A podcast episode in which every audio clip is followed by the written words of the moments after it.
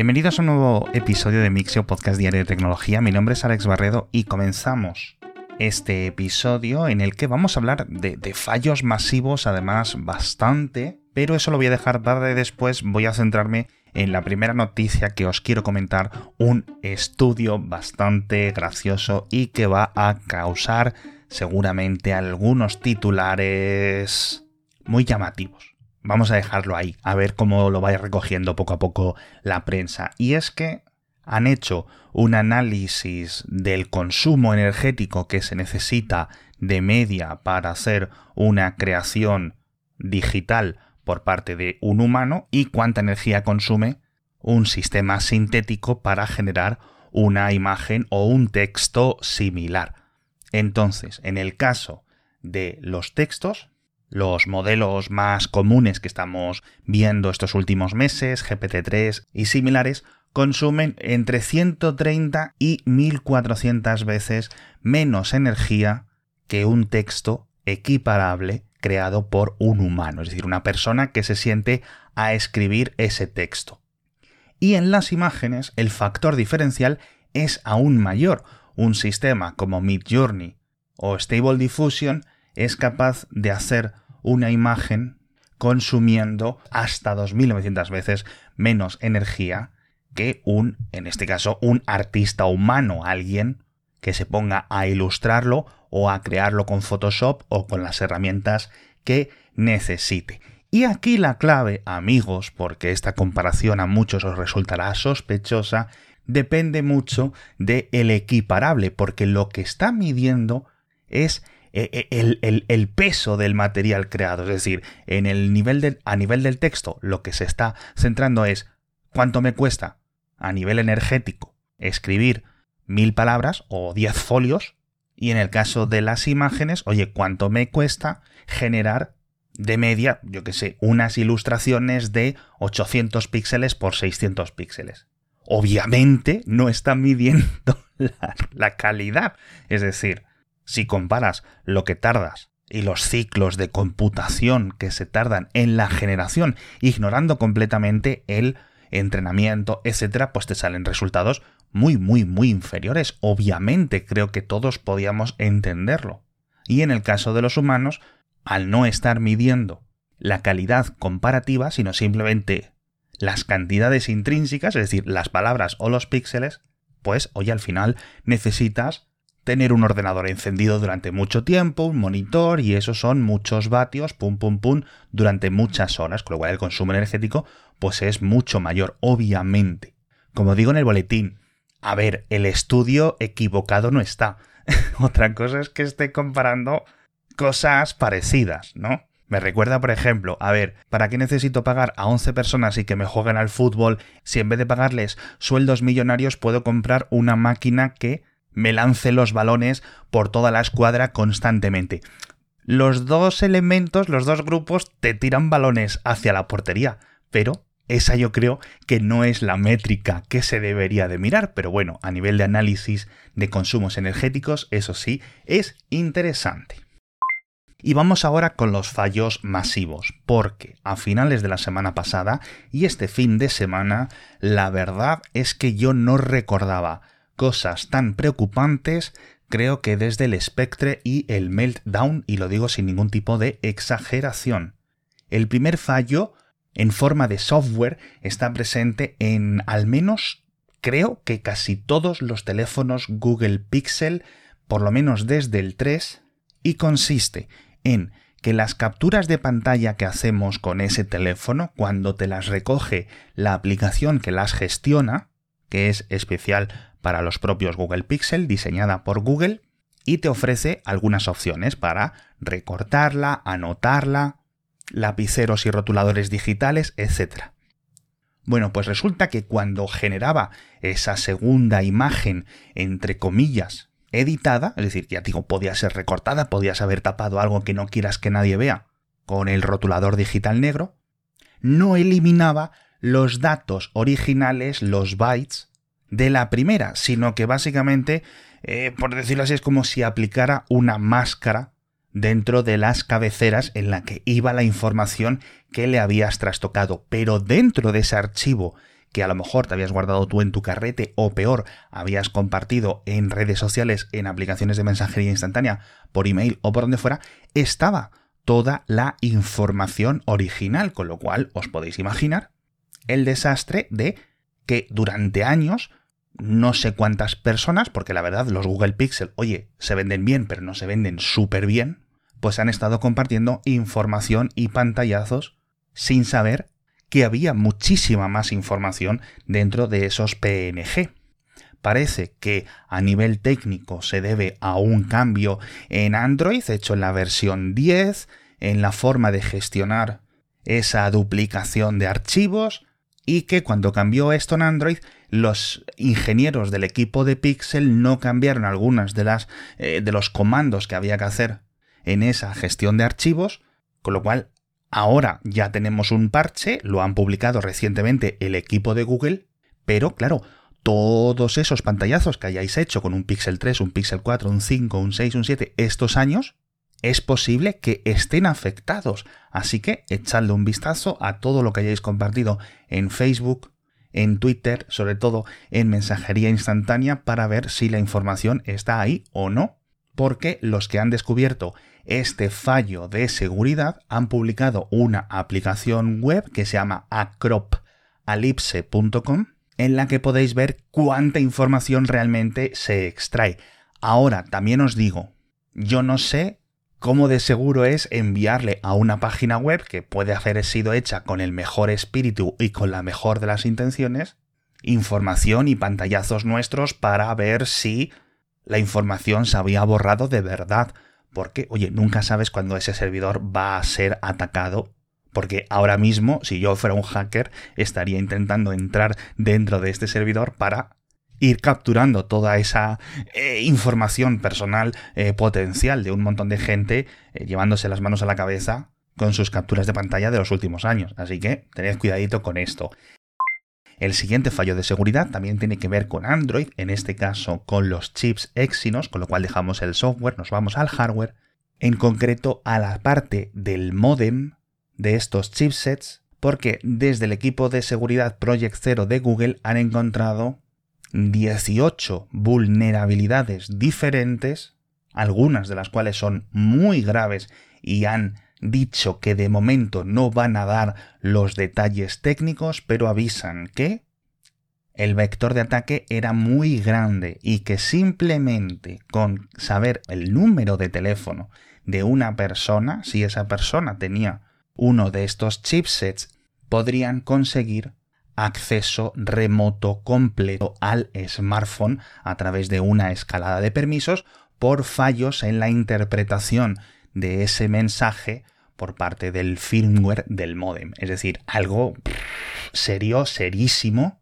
porque en ningún momento te enterarías de que has sido atacado o de que tu móvil ha sido infectado.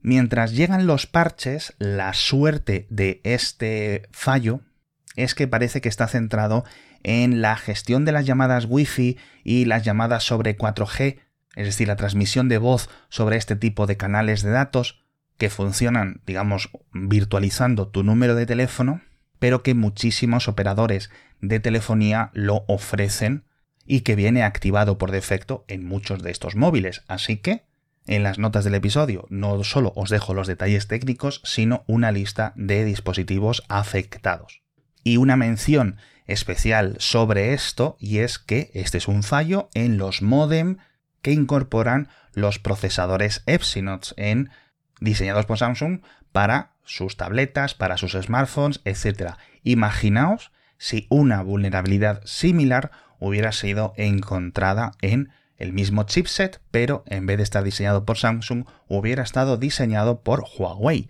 hubiera literalmente explotado el mundo con teorías, con explicaciones, con os los dije, con no sé cuántos. ¿Significa esto que los servicios secretos de Corea del Sur han obligado a Samsung a introducir este fallo de seguridad? No, pero la situación, la verdad es que es dura con estos dos fallos de seguridad con los que empezamos la semana.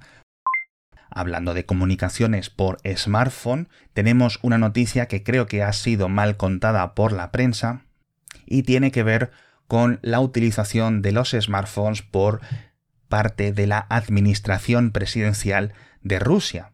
Y era que básicamente ningún empleado del gobierno ruso cercano a Vladimir Putin iba a poder utilizar un iPhone por miedo a que fuesen hackeados por parte de servicios de inteligencia extranjeros. Obviamente, tanto en el Kremlin como en Moncloa, como en Downing Street, como en la Casa Rosada, en todas partes se utilizan iPhones y se utilizan Androids y se utilizan smartphones en el día a día. De ahí lo preocupante es que sean este tipo de vulnerabilidades como la que comentábamos antes en los Exynos. Entonces, ¿cuál es la parte que creo que la prensa no ha entendido bien?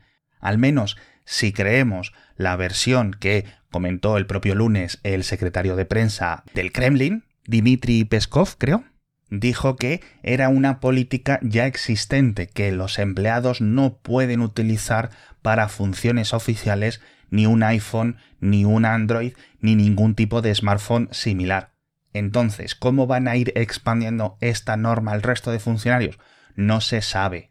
Y tampoco sabemos cómo están realmente vigilando esto, porque al final pues hay un determinado de burocracias digitales que no se pueden hacer desde este tipo de software, que se tiene que hacer a través de ordenadores especialmente conectados, a través de un tipo especial de redes y con un tipo especial de software. No vale un iPhone recién sacado de la caja.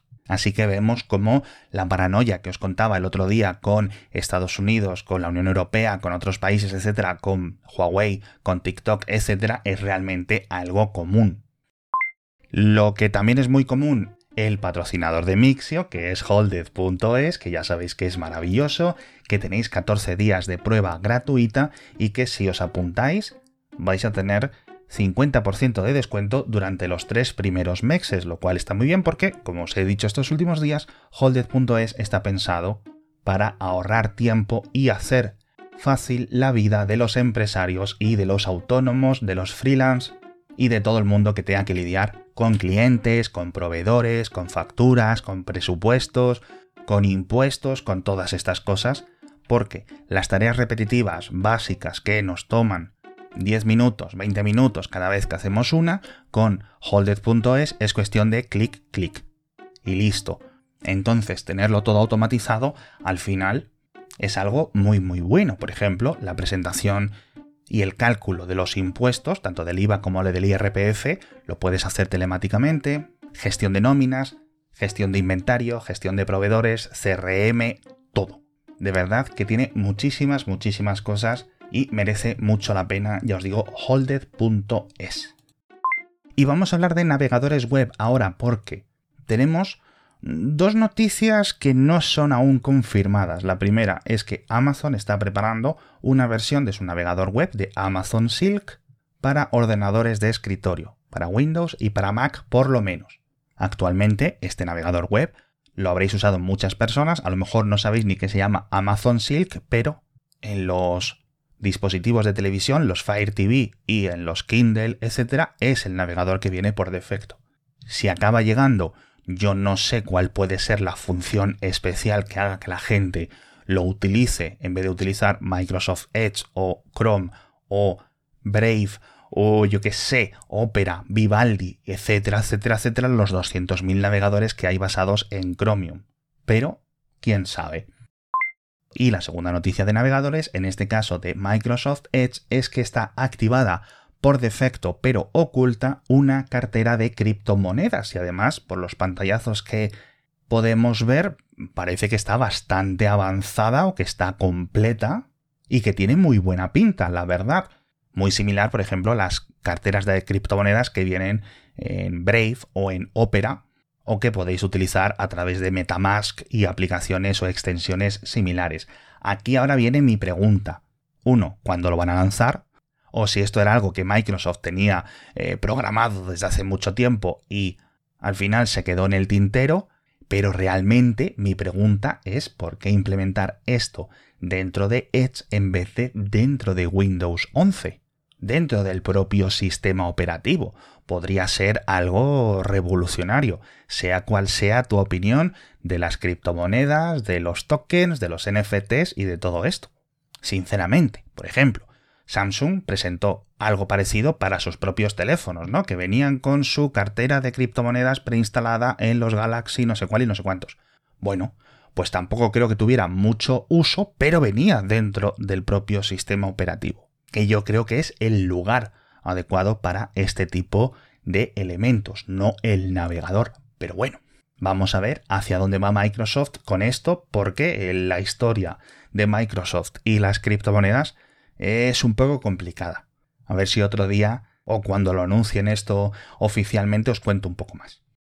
Hablamos también de las Fitbit, que tenemos una buena noticia y es que algunas de las funciones que eran exclusivos para aquellas personas que pagaran todos los meses por el Fitbit Premium van a estar disponibles para todos, con lo cual funciones como los datos, el ritmo de respiración, la recuperación del ritmo cardíaco, temperatura de la piel, saturación, etcétera, dependiendo de la Fitbit que tengas, lo puede medir, tiene sensor o no, pues ahora vas a tener todos los datos históricos desde la aplicación de tu teléfono sin tener que pagarlo, con lo cual está muy bien porque la tendencia de los últimos años es lo contrario, es a limitar opciones gratuitas y echarlo todo detrás de las funciones de pago. Hablamos también de dos lanzamientos de cohetes y de dos reentradas, o mejor dicho, dos lanzamientos, dos entradas buenas y dos entradas malas. La primera, el récord de SpaceX, que en 4 horas y 5 minutos o 4 horas y 10 minutos consiguió lanzar dos cohetes, dos Falcon 9 y aterrizarlos. De verdad, como digo en el boletín, esto está empezando a parecerse ya a los autobuses en el sentido de que los cohetes suben, bajan, ya son cosas completamente rutinarias. Esto al menos para SpaceX. Las otras dos reentradas me refiero a unos datos que sabemos ahora, y es que el 7 de marzo, la segunda fase de un cohete chino lanzado hace unos meses, por fin reentró sobre la atmósfera, pero no saben si se quemó y justo entró entre la frontera entre el estado de Chihuahua en México y el estado de Texas en Estados Unidos. Así que a lo mejor hay restos, como el área es gigante y con una densidad de población pequeña, pues quién sabe, ¿no? Si ha sobrevivido alguno de estos pedazos y ha llegado hasta la superficie. Lo mismo ocurrió cuatro días después con otra segunda etapa de otro cohete chino que en este caso cayó sobre los cielos de Nepal, con la misma historia. En principio, debería de haberse quemado todo en la reentrada, pero no lo sabemos. Y es que seguimos con estos problemas como hace apenas unas 5 o 6 semanas uno cortó el espacio aéreo de varios aeropuertos en España por el caos de su órbita. Pero bueno, con esto me despido. Muchísimas gracias a todos por estar conmigo una semana más. Muchas gracias a Holded por patrocinarnos y nos vemos mañana con más noticias de tecnología.